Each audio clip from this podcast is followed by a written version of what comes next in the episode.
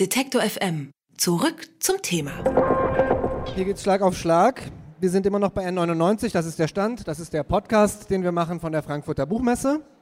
Und bei mir ist Theresa Lachner. Hallo Theresa. Hi. Theresa Lachner ist äh, vieles, am meisten wahrscheinlich Autorin und Gründerin des, auf deiner Seite steht, größten Sexblogs Deutschlands. Das hat Ähm. noch nie jemand nachgeprüft. Also Oh Gott, jetzt ist, es geht jetzt ein bisschen an meine journalistische Berufsehre, aber ich habe es auch nicht nachgeprüft. Ich habe Ja, das einfach ja. unkritisch übernommen. das machen alle. So funktioniert das. Ne? Ja. Wir haben uns eben schon über Kim Kardashian und ihre Moves unterhalten. Das ist, Ja. wahrscheinlich so ähnlich. Wir Ja. reden trotzdem über dein Buch, was aber Ja. genauso heißt wie dein Blog. ja, ist Nämlich- einfach. Lustprinzip. Das Lust aber geschrieben mit einem V. Ja. Und äh, wir fangen mal mit dieser typografischen Finesse an, um uns äh, aufzuwärmen. Mhm. Warum machst du uns ein V für ein U vor? Ähm, erstmal war natürlich die Domain nicht mehr frei. Klassisches Problem. Ähm, dann finde ich, es sieht ziemlich cool aus. Ähm, und außerdem ist das V vielleicht schon so ein erster Schritt in Richtung Vulva, Vagina. Schöne Worte mit V. Ähm, und ich finde, mein Buch ist jetzt auch 99 Jahre nach Jenseits des Lustprinzips von Freud erschienen. Und ich finde es eigentlich auch irgendwie das bessere Lustprinzip. Würdest du den gerne ersetzen? Ja, es ist Zeit. Inwiefern? Naja, allein diese Unterscheidung zwischen vaginalen und klitoralen Orgasmus ist ja ein bisschen albern. Ne? Also das sind, er war gut für das, was er war in seiner Zeit, aber ich finde, es ist Zeit für ein neues Lustprinzip und das schreibt man mit V. Das heißt, äh, du schreibst aus einer feministischen Perspektive. Ja.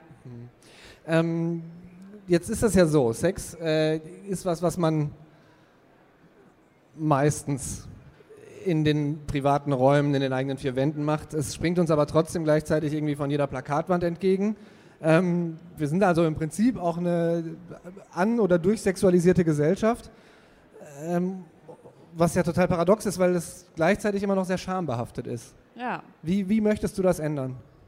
Ja, also ich glaube, das, was man ähm, immer sieht, dass ähm, nackte Frauen ungefähr jedes Produkt in Deutschland verkaufen, von, keine Ahnung, einem äh, Installateur, der dann so eine nackte Frau hinten auf, auf seinem Auto hat. Über, also es gibt ja kein Produkt, womit man nicht ähm, mit einem Dekolleté oder einer leicht bekleideten Frau werben darf. Aber die Frau, die da abgebildet ist, die ist sexy, aber die ist null sexuell. Und ähm, ich glaube, darum geht es irgendwie zu zeigen, dass auch Frauen einfach sehr, sehr sexuelle Wesen sind. Und ähm, es ist ja fast doof, dass man das immer noch so betonen muss, aber es ist leider so. Ja, dass eben, also es geht darum, diesen Raum einzunehmen, der halt lange einfach Männern vorbehalten war, dass sie sagen, okay, Männer gucken Pornos, Männer machen dieses, Männer sind diese krassen Neandertaler, die immer wollen und die Frau ist dann die, die so ein bisschen Migräne hat und da muss man die so ganz lang bitten. So, das ist so dieses Bild, was wir so klassisch kennen und es ist aber in Wirklichkeit halt Bullshit. Also und zwar in alle Richtungen und ich finde, das ist ja auch eine Perspektive, die auch Männer total reduziert und degradiert und diese klassischen alten Rollenmodelle tun niemandem was Gutes und deswegen müssen wir die zerstören. Dein Buch Lustprinzip handelt aber nicht nur sozusagen von, von Sex alleine, sondern allem, was so drumrum dazugehört. Ja? Also was ja eigentlich auch wirklich dazugehört. Das Leben ist. Enttäuschungen, äh, Dating, Liebe, Situationen, die man nicht so gut laufen. Trotzdem sind das irgendwie noch Sachen, die man ja, oder die die meisten Leute entweder gar nicht erzählen Hm. oder zumindest nur ihren engsten Freunden. Ja.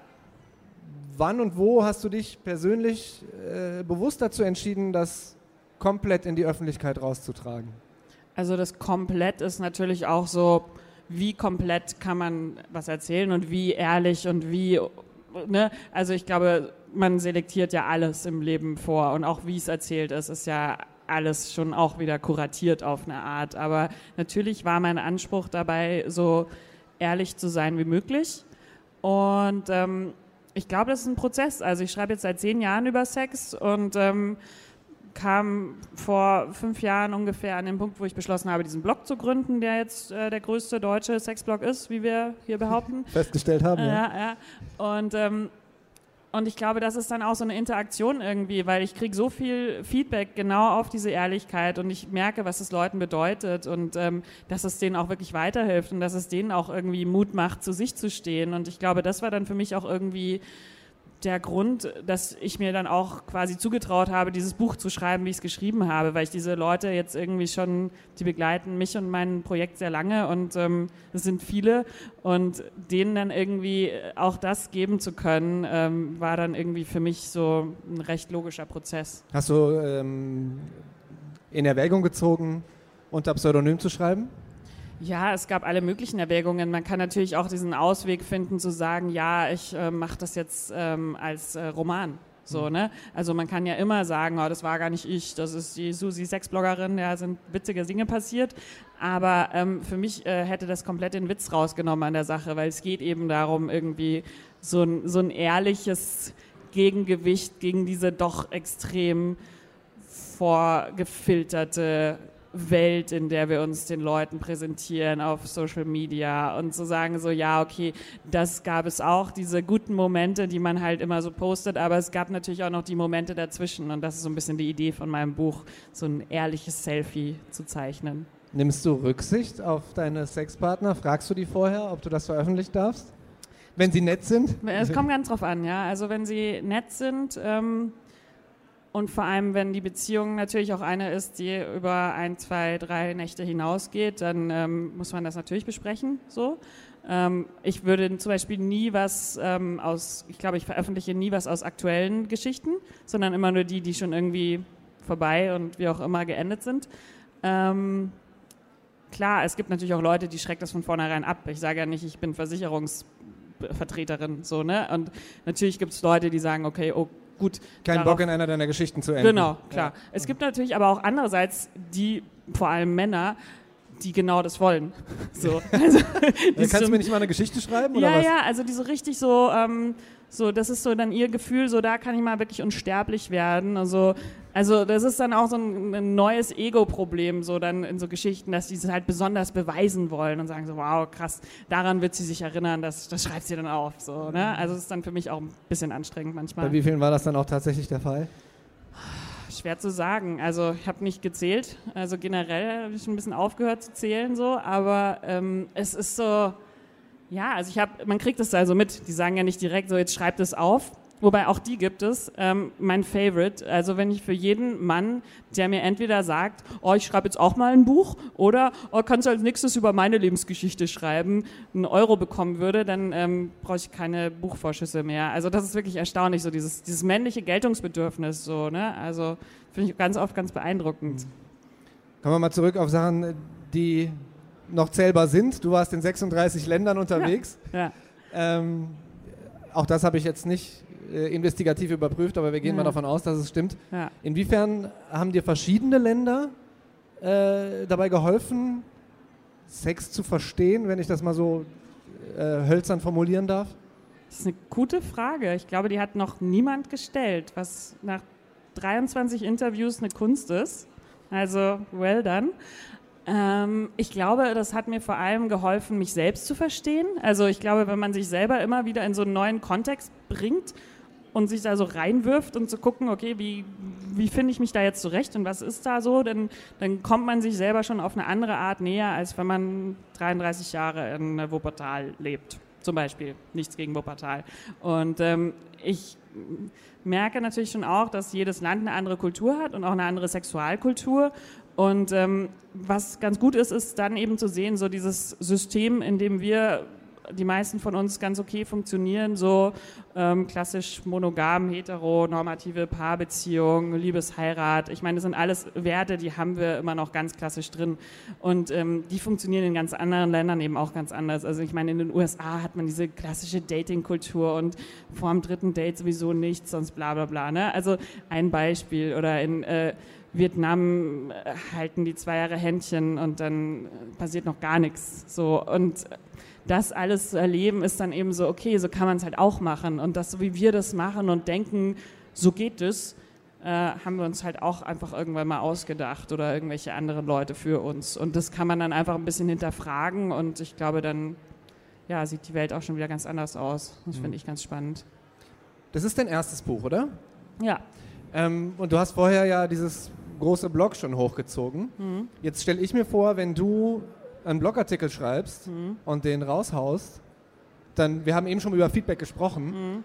dann kommt da relativ schnell was, weil du eine Ja. große Leserschaft hast. Ja, ja. Bei einem Buch ist das doch sicher Horror. anders. Also Wie war das, für dich? Schlimm. Also war richtig schlimm für mich, weil normalerweise ist, wie gesagt, dieser Prozess wirklich so, ich habe eine Idee, ich kotze die raus. Also die meisten, die besseren meiner Texte sind wirklich so ein raus damit und in die Welt ähm, und dann veröffentlichen und dann nach zehn Minuten sehe ich, was passiert und in wem das was auslöst. Und wenn du das irgendwie statt zehn Minuten zwei Jahre hast und du redest mal mit einem Lektor oder mal, ich habe ein paar Freundinnen mitlesen lassen, von denen ich mir dachte, okay, die kennen mich und die wissen irgendwie, was ich damit will und so. Ähm, und das war sehr, sehr wichtig für mich auch, dass ich darin nicht allein war, weil Schreiben ist ein sehr einsamer Prozess und äh, das ist auch echt skurril, wenn du sowas schreibst. So. Ich habe das Buch hauptsächlich so um 4 Uhr morgens geschrieben, so im tiefsten Winter unter meiner Bettdecke, so schon total auf Koffein, irgendwie so ein bisschen shaky. Ähm, und dann schreibst du irgendwas und es ist ein bisschen witzig und du lachst so, haha, voll lustig. Und das, ja, bist damit ein bisschen alleine und dann liest du das irgendwie so ein Jahr später so vor Publikum und alle lachen und dann denkst du dir, okay, ich habe einen Witz erzählt und der funktioniert und das ist dann, das ist gut, aber ich glaube, es ist wichtig, dass es diesen anderen Teil des Prozesses eben auch gibt, weil sonst... Und wenn was umgemodelt wird, also konntest du das gut abgeben? Konntest du sagen, ja, okay, kann ich annehmen? Oder wie war das für dich? Also im Lektorat meinst Mhm. du? Ähm, nee, ich bin schon so, ein, so eine Helikoptermutti. Also gerade bei der Sprache, weil es ist eine spe spezielle Sprache in meinem Buch ähm, und die ist auch sehr bewusst gewählt. Also ich habe versucht, es so zu schreiben, wie ich wirklich spreche, mit ganz vielen Anglizismen und ganz beknackten Anspielungen und es ist sehr intertextuell irgendwie geworden, das Buch.